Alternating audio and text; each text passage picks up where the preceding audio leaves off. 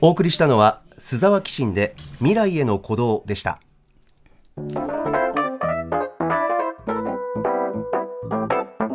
カルチャーをクイッといっぱいどうですか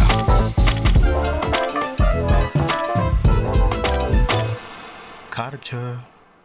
ワンショット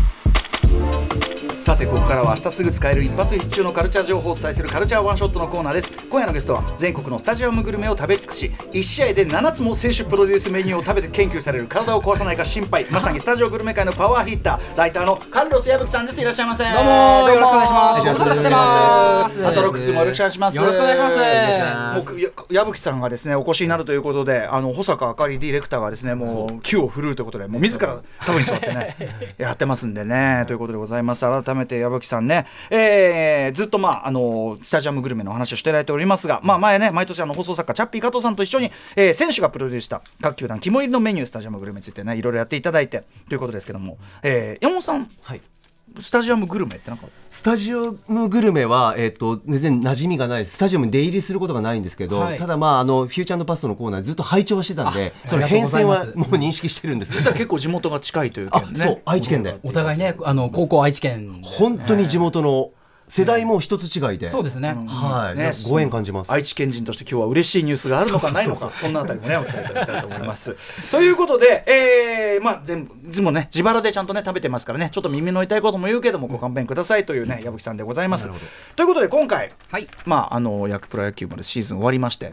はさっきもねちょっとあの合間で言ってたんですけど、阪神ね久々に優勝して、はいああいうのってグルメ状況に影響とか与えたりするんですかあるとしたら来年ですね。まあやっぱそうだよ、はい急には急にはできないもんそうねやなんっでぱすよねねうん来年じゃあそのちょっとこうあれあれ弁当みたいなのが来たりするそうみたでいなすね。うん、もう大体ね、翌年の弁当の仕込みってもうこの時期には終わってるんですよ。えへーはいあそういうそこうとなんでですすへえやっぱそういうことなんですねじゃあちょっと準備が必要ということでございますが、えー今シーズンスタジアムグルメ、まあ、大きな動きが回ったんでしょうかポイントなんかいくつかあるということで、はい特徴を教えてください、はい、えっとですね、今年大きなポイントが2つありまして、まあ、ちょっとパパッと紹介します。はいはまずは1つ目。エスコンフィールド北海道という革命これはね、菊田に見事っていうかね、、はいいい話だと思ってますよ、これね、はい、はいまあちょっとここでもね、あのアフターシックスジャンクションワンの方でも、はワいンという言い方でいいんですか、ね。いいですいいですはい ワンの方でも、要まあは日本ハムファイターズがね、移動しましたね、 5月にねやらせていただいたんですけど、北海道日本ハムファイターズの新球場エスコンフィールド北海道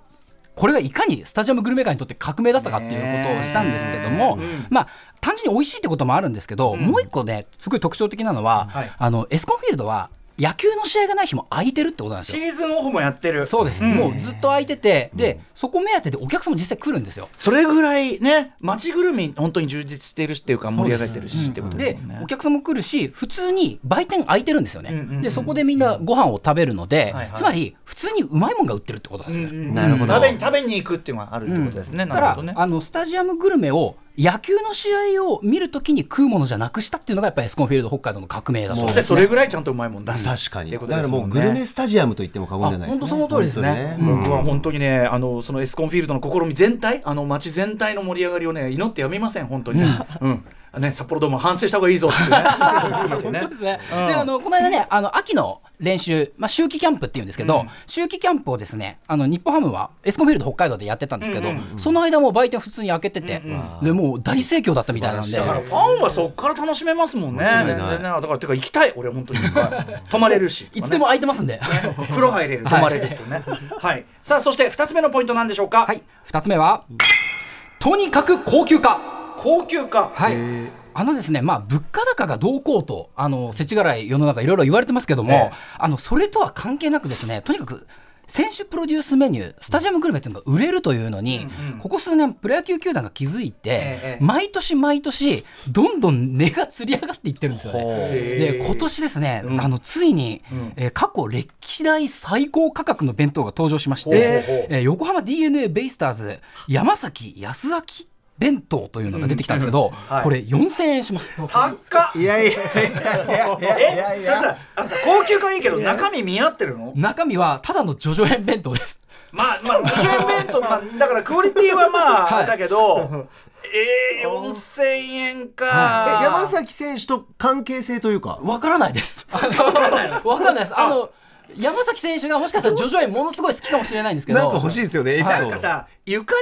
りもなくただ高いもんだけ出されるのちょっと嫌じゃない なんですよいきさつ教えてほしいあのやっぱねテンション上がるんですよ一瞬、うわすごいのが出てきたと思うんですけど、まあ、食べるとまあジョジョイ弁当だよねっていうのであの気持ちがやっぱ落ち着いてくるんです美味しいけどよみたいな山本さん鋭いよやっぱ選手との紐づきないと、なんていうの いやその結局あんまりやる気ないイベントとあんまり本質変わんなそうくなねんっていですよね、うまあ、さ実家が焼肉屋とか、なんかまあそういうのがあるとね、なまんたかあエピれソなーんドでがすあると。ねけど味わいとかもね人人おかずなんかさ、ゆかりのもん入れてくれないと、ねつまりさ高いものを買うってファンは推し推しの心理もあるから、高くても買うよってことなんだから、はいはいちょっとはねそうなんですよだから高いものにわざとこう人気選手を当ててる感じですえなんかだってこれ写真あるけど肉のこの切り方が山崎選手焼肉の時にちょっとこだわりなんだよねとか、はこういうふうに食べたがるんだよねとかないと、俺は普通のタレじゃなくてこれなんだよそうねとそうかそうそうさこのおかずが好き一と個かだけ特化狩りがあるとしたらですけど、えはい山崎選手、まあ、荒川区、まあ、日暮里近辺のご出身なんですけど、あの辺で焼肉屋むちゃくちゃ多いんですよ。いやいや それがもしかしたらあるかもしれない。優しすぎる組み取りですよ優しすぎる組み取り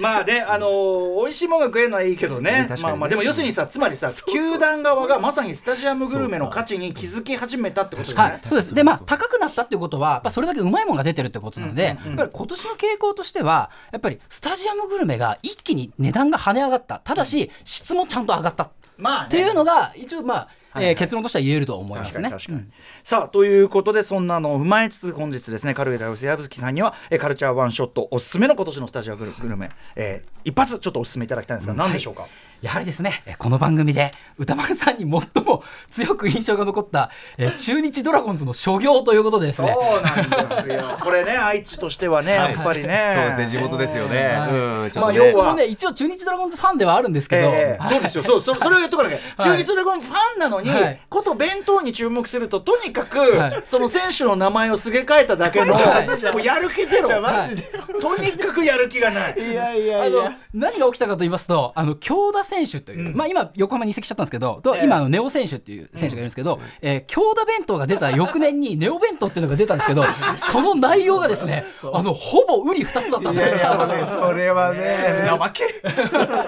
ほぼ、まあ、間違い探しみたいな弁当を出したんですよ。まあね、そのそれもねドラゴンズらしいこうチャーミングさという言い方もできるかもしれないが、チャームさ、うんでもまあこの時代ねほらその、はエスコンフィールド以降と言いましょうか、ええ美味しくなってるわけですから、そうそうそうそうちょっとこんなんじゃ困りますよ。ねちょっとね、我々愛知県民からするとちょっと地元が恥ずかしくなっちゃうこといなんやで、ちょっとやめてほしい、本当にねちょっとそこはねしかも気になるぞ大ってい市うなんかさすが名に物とかもいっぱいあんだからさそうそうそうそういっぱいあるんで、ねいろいろやればいいのに、そうほぼ同じ内容だったという動かずとにかくやる気がないなんでこれ印象的でしたよ。うんうんというのを踏まえつつ、はい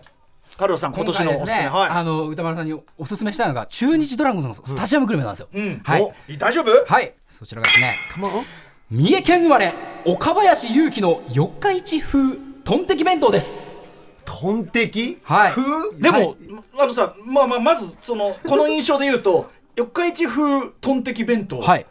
独特だからだからそうなのだから三重一回県聞こうはいねおもうもうもうやる気はあるよやる気はあるよ、はやる気はあるそうそうですねんんなんかどうしたどうしたまずですすね、あの中日ドラゴンズの岡林選手、まだ21歳なんですけど、 21歳はいあのこの間、日本代表にも選ばれまして、んべそう今か日、えー発表になったんですが、えーベストナインにも選ばれた、もう中日で今、一番人気ある選手なんですよ。はい可愛らしい、はいでそのまあ中日ドラゴンズからしたら宝なんですよね、んでその宝に恥ずかしい真似はできないだろうということで、えーちゃんとその弁当用のおかずを開発して、まあ、三重県出身なんで三重県にゆかりのあるトンテキを入れて岡林選手の地元の地図も載せたパッケージにするという当たり前のことがもうやっとできるようになったんです中日ドラゴンズが。そっかそっか、えーでもトンテキ弁当まあまあね1500円はいああ行きますねまあまあなかなか行くんですけど、あの味はですね、あのこれまでの京田弁当、ネオ弁当に比べたらかなり美味しかったです。